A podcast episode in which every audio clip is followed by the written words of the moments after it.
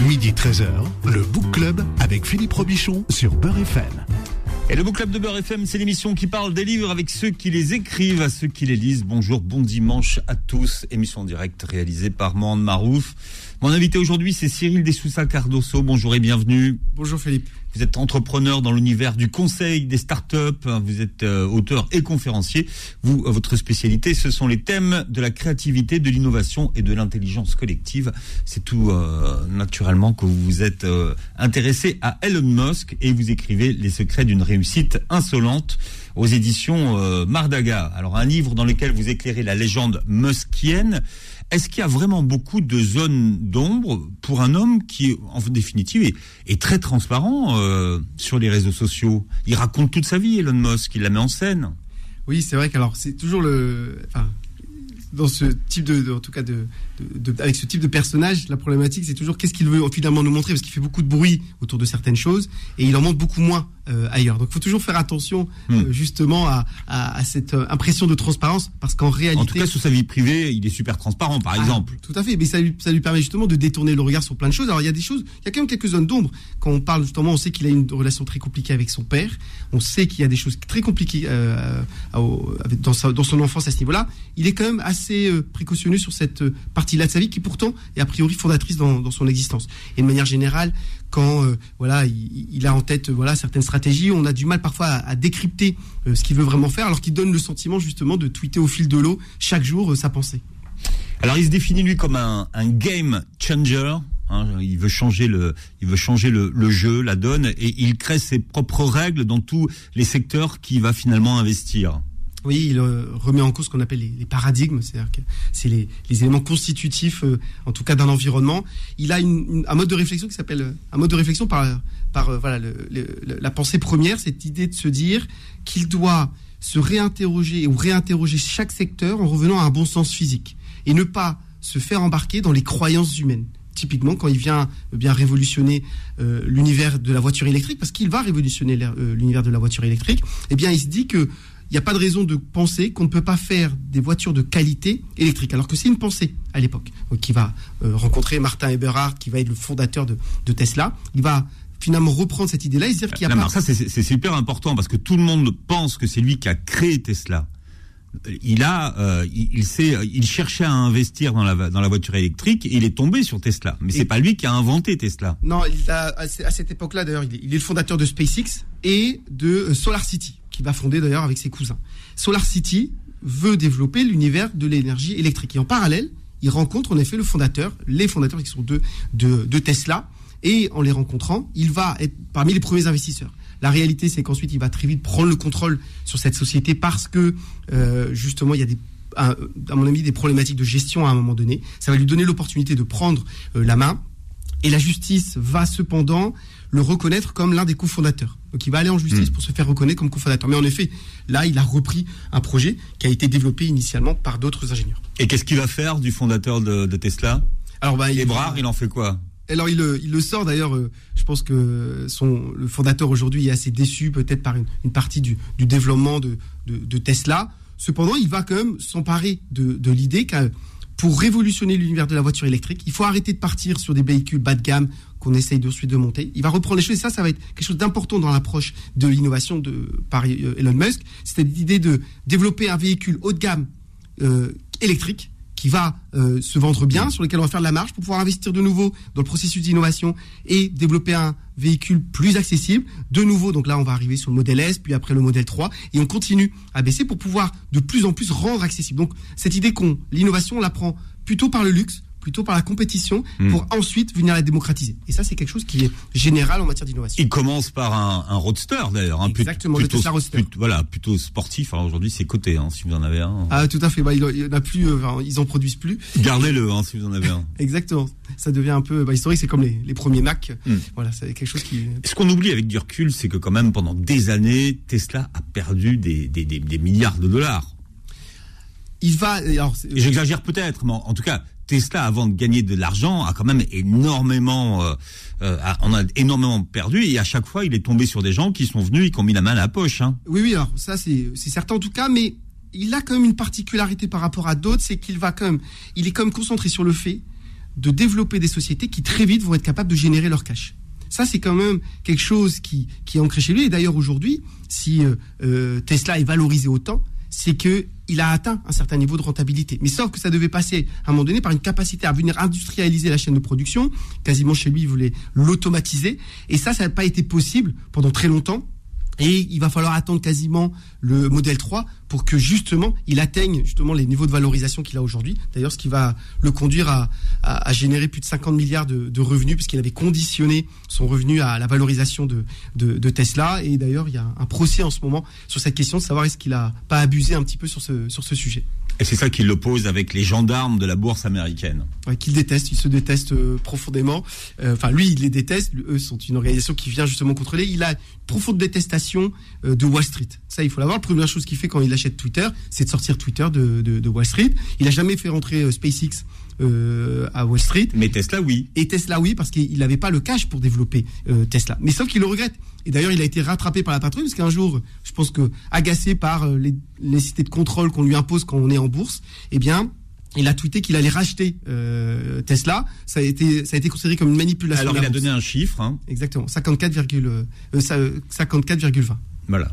Et donc tout le monde s'est demandé ce que à quoi à quoi correspondait ce ce chiffre. S'il est dans l'actualité aujourd'hui, euh, Elon Musk, c'est c'est c'est parce qu'il a racheté, il a fini, il a fini par par racheter euh, Twitter. Bon, pourquoi ça a tellement pris de temps finalement ce rachat de, de, Twitter qui paraissait évident dès le départ?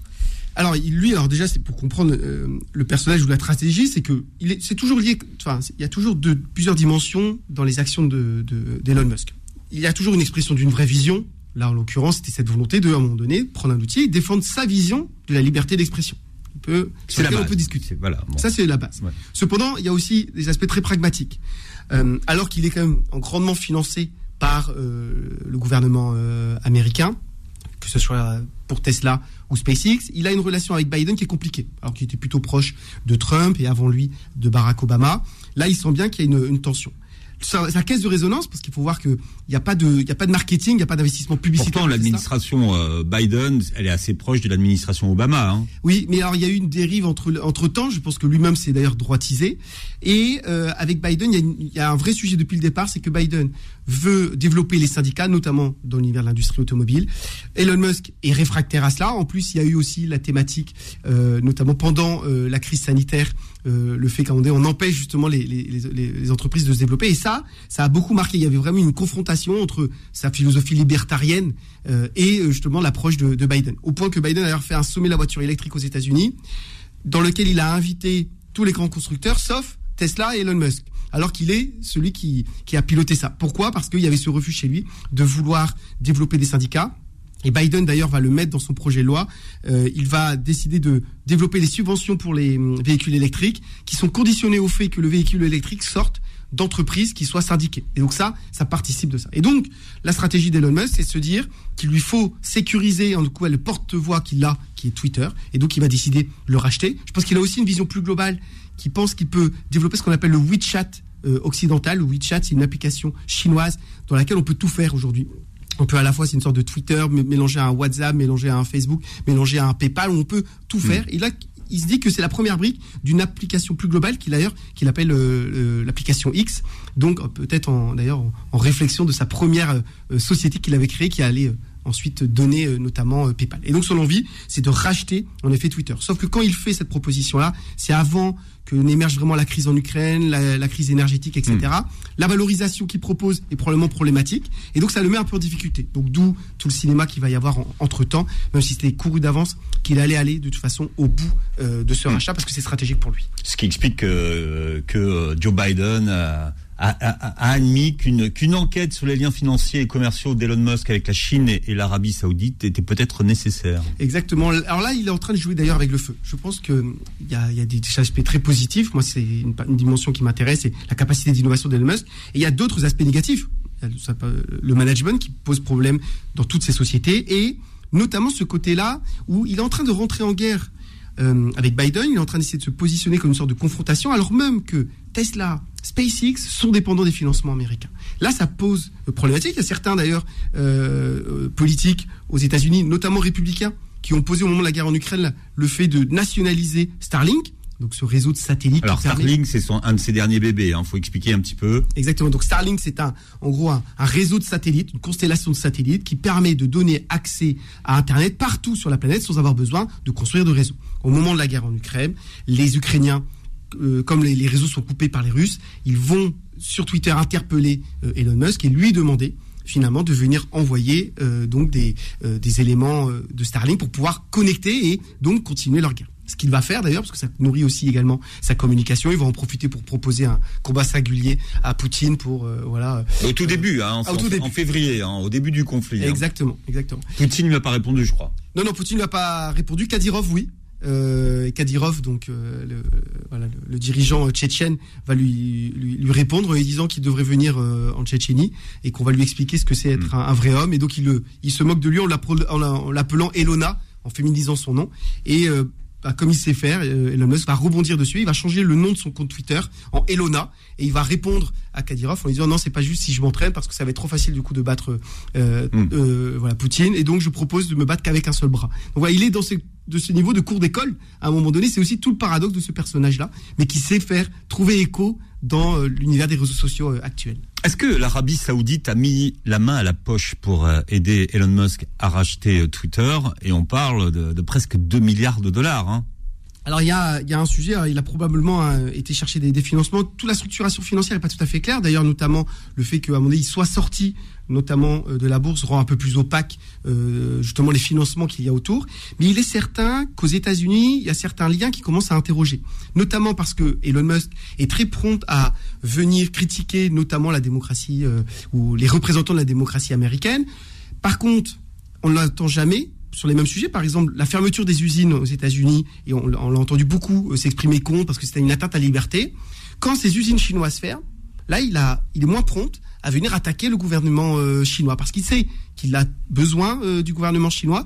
Il a notamment ouvert aussi une concession euh, dans le, sur le territoire des Ouïghours où on sait ce qui se passe. Donc on a, mais, il a ouvert des, usines en Chine pour produire des Tesla. Exactement. Et donc il est dépendant de cela. Donc hmm. il faut toujours prendre ce personnage avec voilà avec. Et il vend beaucoup de Tesla en Chine, faut dire. Hein. Exactement. Son, une partie de son moteur de rentabilité est très liée hmm. à la Chine. Alors la Chine ne le rend pas très bien parce que quand maintenant Xi Jinping se déplace sur le territoire, à chaque fois qu'il est en résidence quelque part, il est interdit d'avoir des Tesla autour du lieu de résidence parce qu'ils estiment que les Tesla peuvent capter des données qui euh, sont avant tout sous la propriété du gouvernement américain.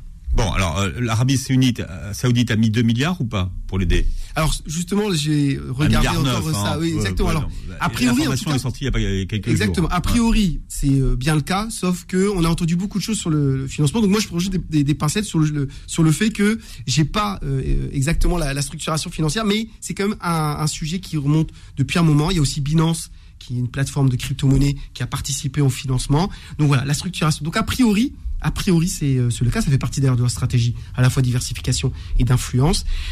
Qu'est-ce qu'il en est euh, véritablement? Je crois qu'il faut attendre parce qu'on a beaucoup d'allers-retours autour d'Elon Musk. Comme on en parle tous les jours, il y a des informations dans un sens et le lendemain dans l'autre.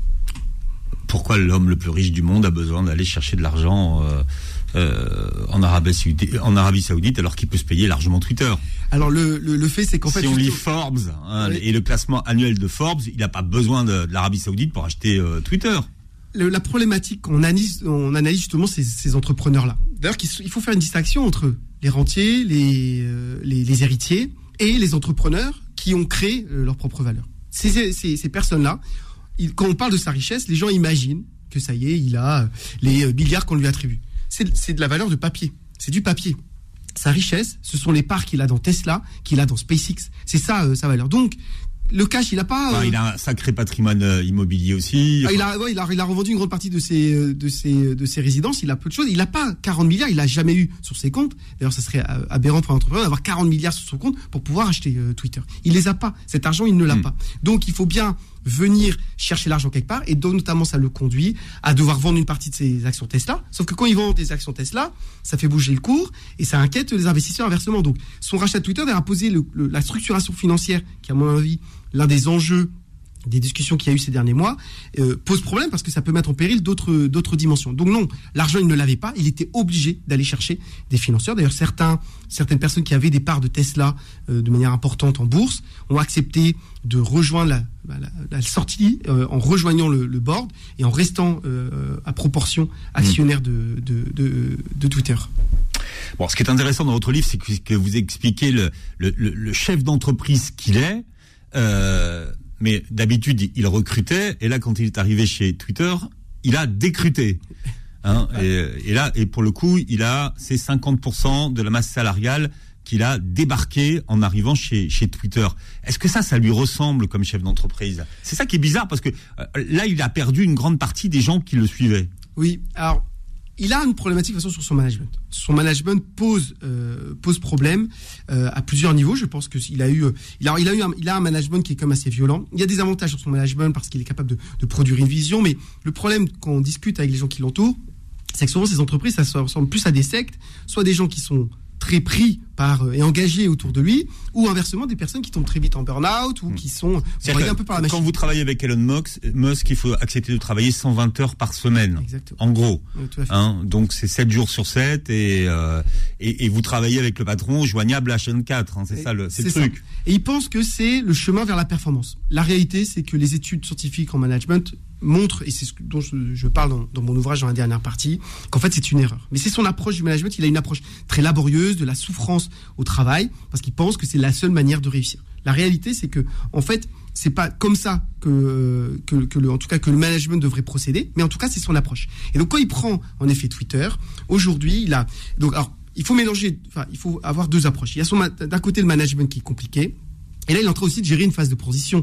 Quand à un moment donné, il arrive avec ce, cet aspect très violent, licencié, en plus il fait beaucoup d'allers-retours, c'est sa manière de faire, hein, il avance de manière très itérative, comme il le fait d'ailleurs en innovation. Enfin, il en dégage 50% et aux autres, il leur met un ultimatum. Exactement. Alors, sachant que dans les 50% qu'il avait, il a dû en rappeler certains parce qu'il s'apercevait qu'il ne pouvait pas tout faire. Ensuite, il a interdit le, le télétravail pour finalement le réautoriser sous condition euh, d'un autre côté.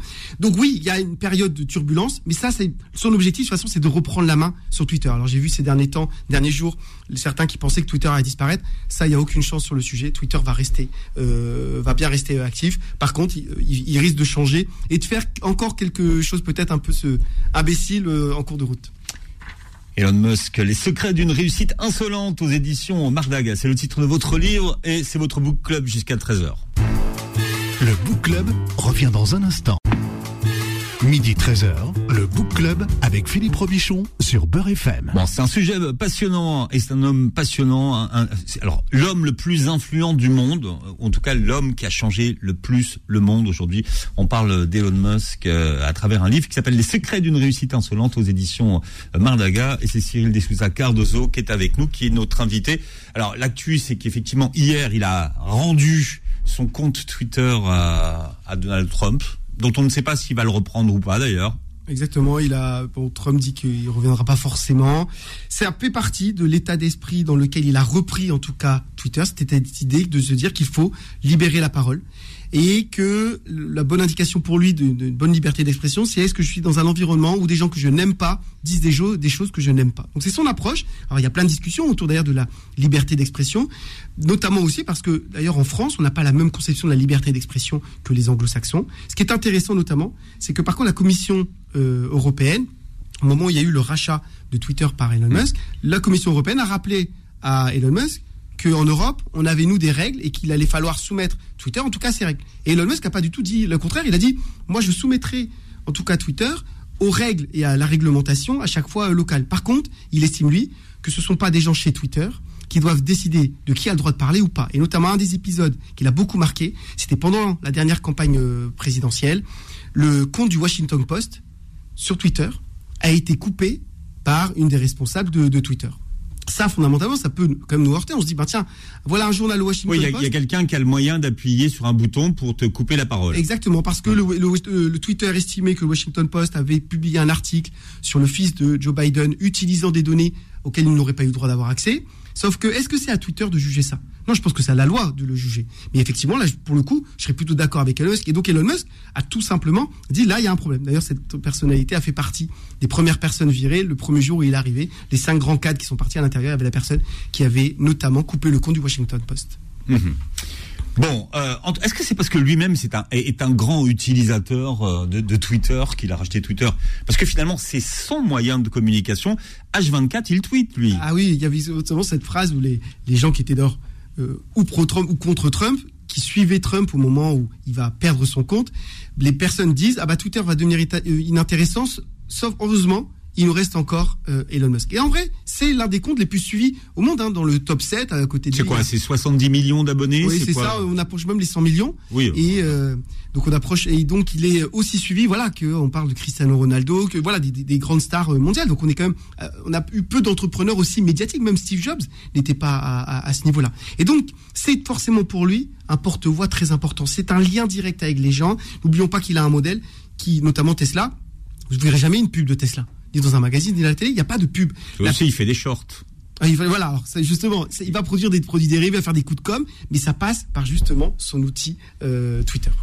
Et une légende qui dit qu'il avait voulu, à un moment donné où il avait besoin de cash, de vendre Tesla à Steve Jobs et que Jobs n'a pas répondu. Oui, alors ça c'est une c'est une légende. Il y a beaucoup de légendes. Hein, il y a beaucoup de légendes entre eux. Alors la question c'est parce que souvent on parle des deux. Voilà. Alors il, il, semblaient pas très proches hein, l'un de l'autre d'ailleurs euh, parce que la première fois qu'Elon Musk rencontre Steve Jobs, Steve Jobs a plutôt un est plutôt dédaigneux vis-à-vis de lui et Elon Musk c'est quelque chose qui va le marquer. Il va être assez critique notamment vis-à-vis de, de, de, Steve Jobs. C'est peut-être le propre aussi parfois de, certains génies hmm. d'avoir du mal à, à cohabiter. Il y a un an, à la télévision, dans, un, dans une institution de la télévision américaine, il annonce qu'il est Asperger c'est euh, le Saturday Night Live, alors qui est vraiment pas du tout une émission faite pour lui euh, a priori, et il annonce qu'il est Asperger. Il a 50 ans à ce moment-là quand même. C'est-à-dire que pendant 50 ans, c'est un Asperger qui est passé sous les sous les radars. Alors il y a beaucoup de choses quand même qui nous disaient qu'il y avait peut-être des choses au comportement. Alors bien sûr c'est lui hein, qui, pose en tout cas ce, constat. Il n'y a pas de raison aujourd'hui de remettre en cause le fait qu'il se qualifie de cette catégorie, qu'il le soit vraiment. Même si on n'a pas eu de diagnostic ou il n'y a pas de diagnostic médical public, mais il est très probable pour plein d'indicateurs qu'effectivement il soit euh, en tout cas atteint d'un, en tout cas de, certains éléments du spectre autistique. Et je pense que ça explique une partie de ses forces et également de ses faiblesses, avec justement cette capacité à faire fi de croyances euh, humaines dans certains sujets. Il essaie de revenir de manière toujours euh, voilà, systématique au beau sens physique des choses. Dire voilà, si quelque chose n'est pas possible, c'est parce que la physique l'interdit, pas parce que les croyances humaines l'interdisent. Donc il a ce sujet-là. C'est ça qu'il faut comprendre. Ça c'est hyper important à comprendre. Oui. Ça, c'est essentiel. C'est vraiment pas parce qu'il a décidé que ça se faisait pas. Si, si, si, physiquement c'est possible, on peut le faire. Exactement. C'est ça, c'est ça le, le, vrai point. C'est ce qu'il appelle vraiment la pensée première, hein, par les principes premiers, la pensée par les principes premiers.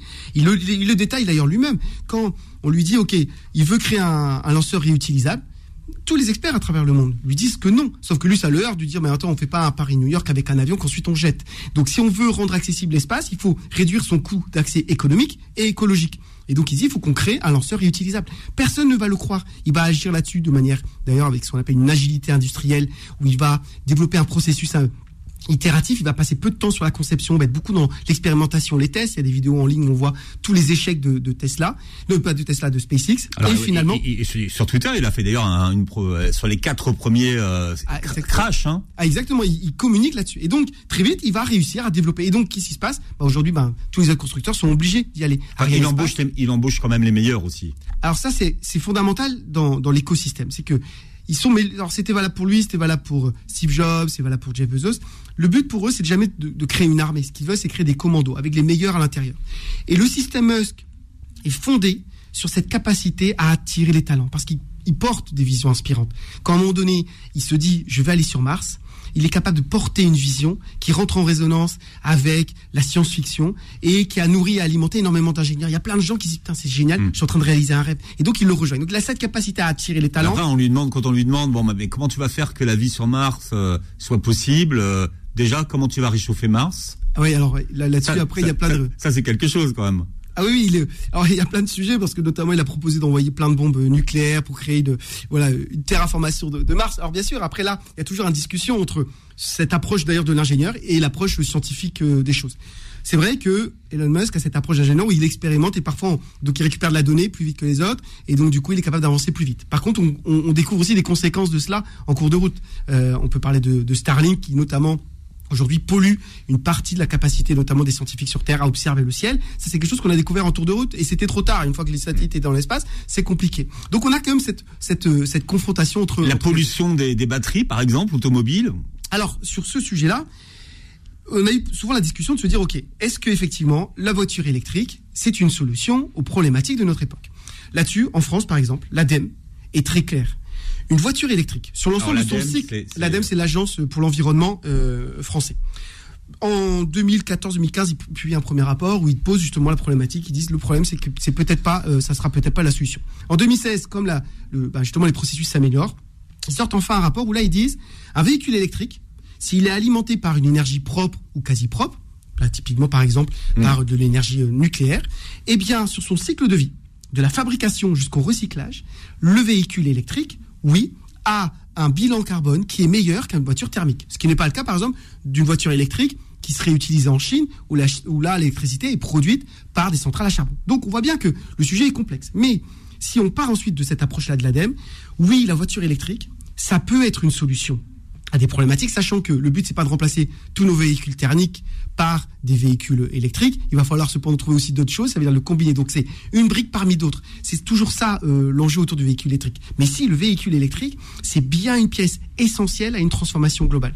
Mais par contre, c'est pas la seule pièce. Et si l'objectif c'est de remplacer tous nos véhicules thermiques par des véhicules euh, électriques, oui, là on va être confronté à des difficultés. Est-ce que vous arrivez à, à comprendre ce qui le pousse à innover en permanence? Il a en tout cas un culte, c'est vrai, de, de, la nouvelle frontière, du super-héros. Il a, il a cette volonté d'aller trop loin. Il faut voir aussi qu'il a cette, dimension quand qui est son, son master plan. Alors, qu'on pourrait même appeler son hyper master plan. C'est-à-dire qu'il a toujours des plans très précis quand il développe une société. Quand il prend Tesla, il le met d'ailleurs, il a sur son blog, il a un post, en, je crois, en 2007 où il publie le plan. Il dit, on va créer le roster. De ça, on va dégager de l'argent pour créer un modèle plus accessible. Ça va donner le modèle S. De ça, on en retire encore de l'argent, euh, assez, euh, euh, voilà, encore d'argent pour développer un modèle encore plus accessible. Ce sera le modèle 3. Et c'est pour ça qu'on passe au modèle 3. Demain, il y aura le modèle 2 qui sera encore plus accessible. L'objectif, c'est d'arriver au modèle 1. Donc, il est toujours dans cette notion de plan. Et son hyper master plan, c'est bien, c'est clair. C'est d'aller sur Mars et d'installer en tout cas une partie de l'humanité là-bas. Ce plan-là, Il veut faire une colonie sur Mars. Il veut Exactement. coloniser Mars, hein, c'est- c'est clair. c'est ah, il veut coloniser- en gros il veut donner deux planètes à euh, l'humanité souvent d'ailleurs beaucoup disent ça moi je suis pas en accord avec cette dimension là parce que il y a jamais eu aucun élément qui le en tout cas qui le prouve en tout cas on n'a jamais trouvé de déclaration publique là-dessus certains pensent et ça a été le voilà le- les caricatures qu'on a pu faire d'ailleurs euh, au- au- autour de lui dans le film d'ailleurs Don't Look Up qui consisterait à dire qu'en fait son objectif c'est de d'abandonner la Terre pour se rendre sur Mars sauf que c'est pas du tout sa pensée sa pensée c'est de se dire que si l'humanité reste sur une seule planète il y a plus de chances qu'on disparaisse. Et donc, il- pour lui, il faudrait qu'on ait au minimum de planètes. Donc, il y a pas de, ça aurait pas de sens, par contre, dans ce cadre-là, d'aller sur Mars pour abandonner la Terre. Donc, c'est pas du tout son sujet.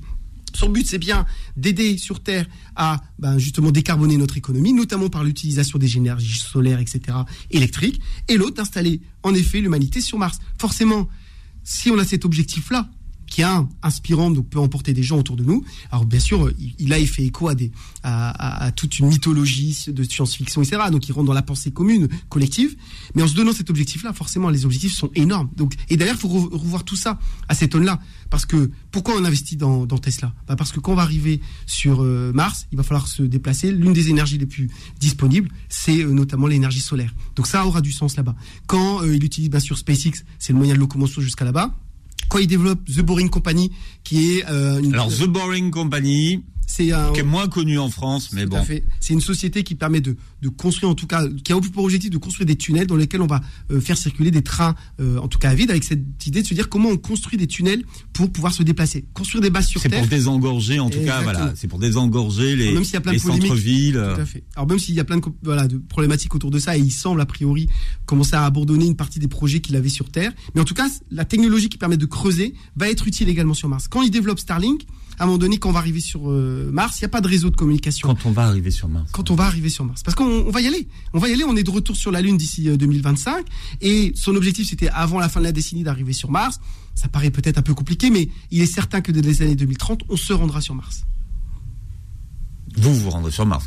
ah non, mais on se rendra. Il faut parler. Je, serai, plus frais, moi. Je sais pas si nous on ira sur Mars.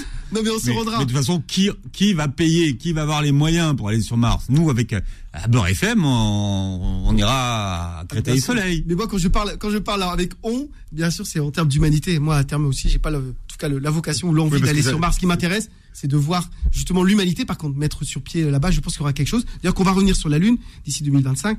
On verra. Je pense qu'il y aura beaucoup d'audience devant, les télévisions pour revoir l'humanité sur la Lune. Bien, Cyril Dessouza Gardoso, vous êtes notre invité jusqu'à 13h euh, et on parle de, de, Elon Musk hein, qui a rendu son compte Twitter à Trump, qu'on verra s'il s'en saisit. Vous êtes avec nous jusqu'à 13h. Le Book Club revient dans un instant. Midi 13h, le Book Club avec Philippe Robichon sur Beurre FM. Voilà, et on parle de Elon Musk aujourd'hui avec euh, Cyril de Souza Cardoso qui euh, publie Les secrets d'une réussite insolente aux éditions Mardaga.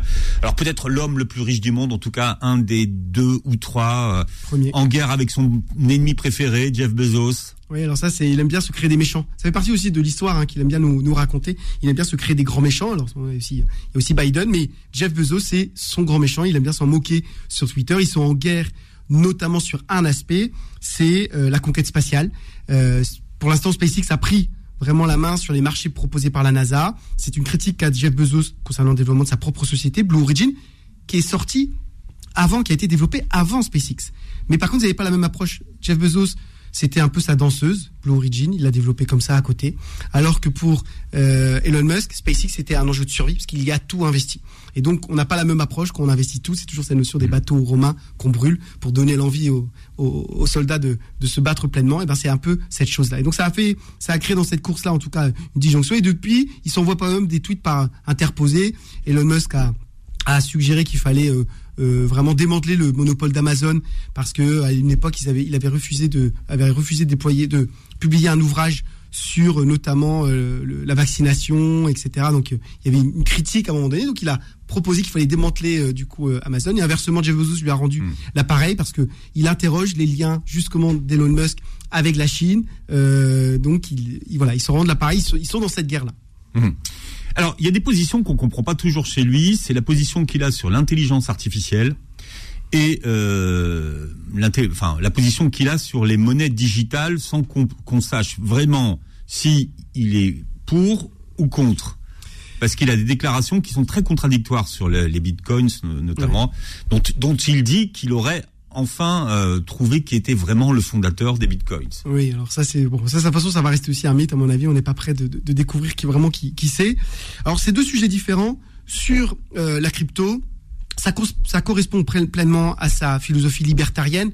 On a du mal des fois en France à comprendre ce que c'est le libertarisme parce que on n'a pas vraiment de libertariens euh, en France ou en, ou en Europe. Les libertariens, c'est vraiment des personnes qui pensent qu'il faut que l'État, il faut réduire l'État à son strict minimum euh, et qu'ensuite c'est aux individus de faire le reste. Donc en gros, le strict minimum, c'est l'État qui gère juste les contrats et un petit peu la, hmm. la, protection de chacun. Mais c'est l'État américain, l'État d'esprit américain, c'est j'ai mon arme pour me défendre, d'accord? Donc le libertarien, c'est ça. Et donc dans cette idée-là, réduire l'État à son minimum, bien sûr, les crypto-monnaies, ça rentre en écho avec ça. Donc c'est toujours dans cette notion de s'affranchir de l'État. On a une monnaie qui est décentralisée. Donc je pense que philosophiquement, il est très pris là-dedans.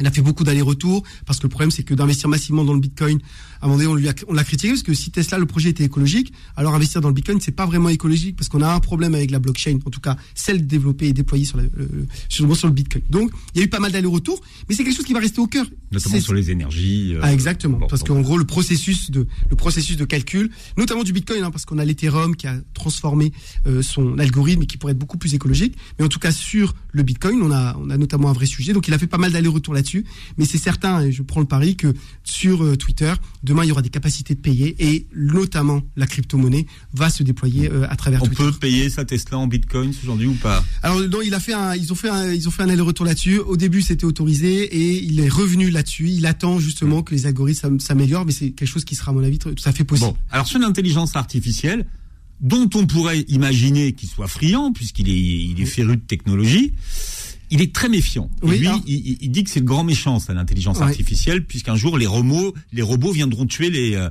les humains euh, qui seront spectateurs. Tout à fait. Alors moi, je travaille dans cet univers-là aussi. J'ai développé une société qui travaille dans l'univers de l'intelligence artificielle. Moi, je pense qu'il y a beaucoup de fantasmes là. Et d'ailleurs, c'est quelque chose qui m'interroge beaucoup, c'est comment lui, qui a l'air de pourtant de comprendre la technologie, il a ce fantasme-là. Alors je pense que je, pense comprendre pourquoi, mais le, sujet en effet, c'est que il pense, il pense que justement l'IA va prendre le dessus sur nous. Il a créé d'ailleurs, il a participé à la création de ce qu'on appelle OpenAI, qui est une société qui a été reprise depuis de- par Microsoft et qui a développé probablement les intelligences artificielles les plus passionnantes de notre époque, notamment une solution qui s'appelle GPT-3, qui est capable de reproduire des textes de grands auteurs, de réinventer euh, des textes, d'écrire de manière autonome, qui est capable de générer aussi des images. C'est toute cette technologie. euh, Il y a une société, une technologie qui s'appelle DALI. Tout ça vient de là. Donc, il a participé à la création de ça.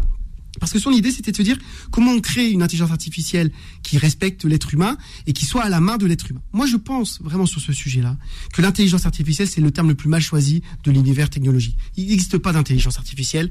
On n'est pas prêt de créer une conscience euh, artificielle puisqu'on ne sait même pas définir notre propre conscience. Personne n'est capable de donner la définition de la conscience. Donc, on n'est pas prêt de, de, de se dépasser. Donc, ce qui m'interroge, c'est pourquoi Elon Musk, finalement, a cette croyance ou cette peur, cette crainte? Parce qu'il est pris, je pense, dans dans sa croyance ou dans ses lectures justement de science-fiction. Je pense qu'il lit beaucoup la science-fiction, sa Enfin, problématique. il lit la science-fiction depuis qu'il est tout petit. Depuis, Voilà, exactement. Depuis qu'il a trois ans. donc, euh, Exactement. Mais son problème, c'est que je pense qu'il manque de d'autres lectures beaucoup plus larges, philosophiques. Il y a, il y a plein d'autres choses en dehors de la science-fiction. Moi, j'adore la science-fiction, mais se contenter de la science-fiction, ça pose problème. Et en l'occurrence, là-dessus, je pense qu'il est, comme il voit la machine, ça ramène au, au rapport du management. Il voit l'être humain comme un robot. C'est ça. Il dit que le robot, il doit travailler plus pour euh, produire plus. L'être humain, il pense que c'est la même chose. Donc, il dit que si effectivement on considère l'être humain comme un robot, bah, la crainte, c'est que le robot nous dépasse. Sauf qu'en fait, le robot et l'être humain, c'est pas du tout la même chose. Sauf si le robot est rouge. Comment ça? Ah oui, si, oui, voilà, exactement. Si c'est le sien, quoi. Parce que chez, chez- lui, le robot doit être rouge. Oui. Alors ça, alors pourquoi? Parce que, ah bah, je ne sais pas, il a refusé d'acheter des, des robots au numéro 1 de l'ingénierie euh, japonais Oui. parce qu'il ne pouvait lui fournir que des robots en jaune. Très intéressant. Alors, je, je le découvre là. Voilà. Donc en fait, lui, pour lui, le robot doit être rouge. C'est ça. Non, c'est sa couleur. C'est sa couleur, Il a, ouais. il a des codes couleurs. Hein. D'ailleurs, la, la Tesla qui est partie dans l'espace, Oui. elle était rouge. Hein. Ah oui, oui, tout à fait. C'est- C'était d'ailleurs, c'était sa Tesla Roadster. C'est ça, c'était la euh, Tesla Roadster qu'il a envoyé dans, dans l'espace, qui était un gros coup de com. Et en effet, il est en train de développer d'ailleurs l'Optimus, qui est un robot chez Tesla, parce qu'il veut rendre le robot accessible au, euh, au grand public. Donc c'est son grand projet. Mais là-dessus, il y a fondamentalement, moi, pour ma part, en tout cas, une phase d'inquiétude. On n'est pas prêt. C'est pas, c'est pas le robot, l'intelligence artificielle qui va prendre le dessus. C'est notre utilisation de l'intelligence artificielle qui pose peut-être question. Mais encore une fois, on n'est pas prêt d'être dépassé par euh, par cela. Là-dessus, lui, il a une part de, fantasme. Ensuite, c'est toujours entre qu'est-ce qui relève chez lui de la de ce qu'il pense vraiment consciemment et de le voilà le, il aime bien mettre en scène les choses il aime bien dire ah, ça y est Twitter va disparaître. Du coup quand il dit Twitter va disparaître qu'on peut tomber en faillite? Bah, qu'est-ce qui se passe? Il n'y a jamais eu autant d'utilisation de Twitter. Il y a eu jamais autant de personnes qui ont Twitter dire ah, bah non c'est pas possible c'est mon réseau préféré. Et voilà. Et donc il met en scène les choses. Est-ce qu'il croit vraiment alors qu'il vient de dépenser 50 milliards de dollars il pense vraiment qu'en une semaine après euh, euh, Twitter pourrait fermer? Non je crois pas. Ah, si l'Arabie Saoudite en a donné deux, il en a dépensé trois. ils remettront euh, ils remettront. Son, son enfance est, est- est passionnante et puis il y a un personnage qui est très, imp- enfin, qui est, qui est très important dans, dans, dans son histoire familiale. hein, c'est le mythe du grand-père qui s'appelait Joshua, qui est Oui. l'ancêtre des chiropracteurs au, au, au Canada, hein, premier diplômé de chiropratie en.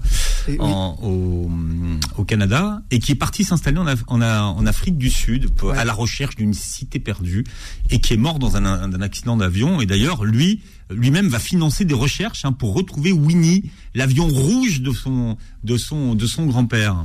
c'est une figure très importante. Dans la mythologie muskienne, ce grand-père, c'est quelque chose qui est très important. Alors notamment parce que ça, ça explique plein de choses.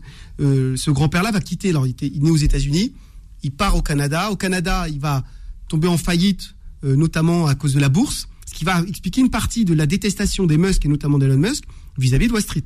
Et ensuite, en effet, de Canada, Il part sa famille, avec sa famille en paquebot, il, il démonte l'avion qu'il a acheté pour s'installer en Afrique du Sud.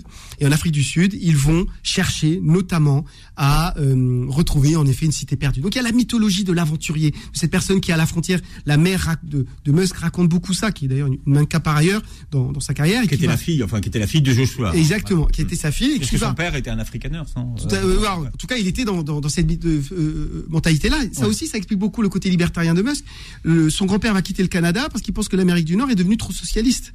Et donc, euh, il est bon d'aller euh, dans En Afrique du Sud, en où- Afrique ouais, du ouais. Sud où là, il y a l'apartheid.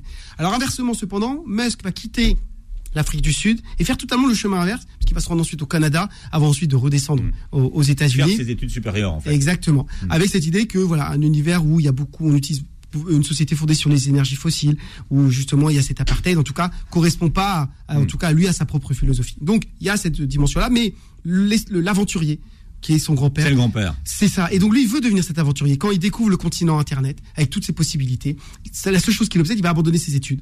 Et il va décider de euh, se lancer pleinement dans l'exploration. Il va créer notamment Zip2, première société développée avec son, son, son frère, qu'il va revendre. Ensuite, il va développer XCOM. Zip2, c'est la société qui va, qui, qui va justement fusionner Non, avec... c'est XCOM. C'est XCOM. ouais, c'est celle d'après. Il va. Alors Zip2, c'est une, société d'annuaires électroniques, c'est Oui, ça tout à fait. Qui va revendre, qui va revendre, qui développe avec son père, avec son frère. Il va d'ailleurs avoir. Non, ce qui est intéressant, c'est qu'à l'époque, quand il va démarcher, tout le monde lui dit mais c'est quoi ton truc? Ça marchera jamais. C'est complètement, c'est complètement impossible. Oui. Les annuaires électroniques, mais jamais. Oui, et ah ben c'est ça. Et comme après il va penser, parce que la pensée suivante, c'est dire, il faut qu'on crée la monnaie, en gros le moyen de paiement électronique. Donc il est déjà en avance sur la notion de crypto-monnaie, parce qu'il se dit tout de suite, le- son idée c'est de faire tomber tout l'univers bancaire hyper régulé en créant son système euh, lui-même de paiement. Il a cette vision-là. Alors il va notamment se confronter à une société qui est celle de Peter Thiel, donc a Confinity d'un côté, XCOM de l'autre, et ces deux-là vont avoir cette intelligence en 98 de fusionner.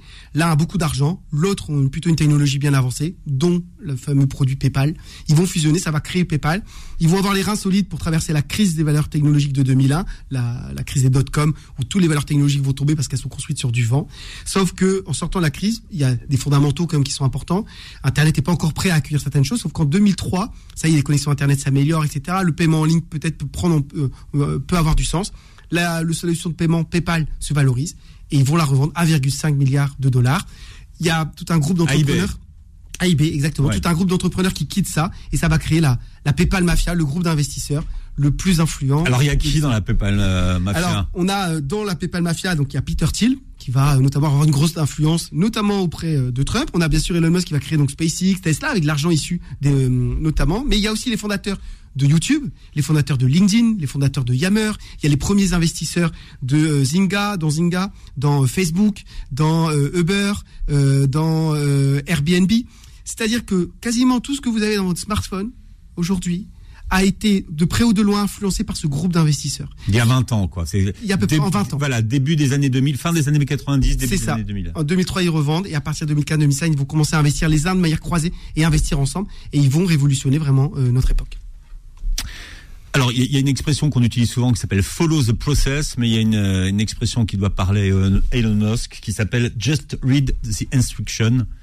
Parce que quand il était petit, à l'âge de, de 10 ans, il a appris à, à, à coder Oui. avec, avec, avec une notice d'instruction qu'il a appris par cœur. Il y a cette notion d'autodidacte qui est très forte chez lui. Il a appris tout seul. Il a lu, Oui. il a lu la notice. D'ailleurs, il va vendre son premier jeu, il a 13 ou 14 ans, quand il vend un jeu qu'il a développé lui-même à une société. Donc, il va retirer de l'argent. Blastar. Les, les, les fans peuvent jouer encore sur Blastar. hein. On, Oui. on- on le trouve en ligne. Il est encore disponible en ligne. Et donc c'est assez incroyable, il apprend tout seul. Le côté autodidacte est très important chez lui. Il y a aussi une pensée chez lui qui s'appelle le deep diving. C'est-à-dire qu'il pose, quand il est confronté à quelqu'un, donc à un sujet qu'il ne connaît pas, il harcèle la personne en face de lui comme s'il voulait absorber tout son savoir. Quand il lance SpaceX, il connaît rien à l'univers du, Oui, tu prends tout ce qu'il y a à apprendre. Exactement, il va recruter les meilleurs et il va les harceler pour leur poser des questions et tout absorber. La suite est dans votre livre, Les secrets d'une réussite insolente aux éditions Mardaga. Merci d'avoir été avec nous. Vous réécouterez l'émission Merci. en podcast sur beurrefm.net et vous verrez la vidéo sur la chaîne YouTube. Bon dimanche à tous. Retrouvez le Book Club tous les dimanches de midi à 13h sur Beurre FM.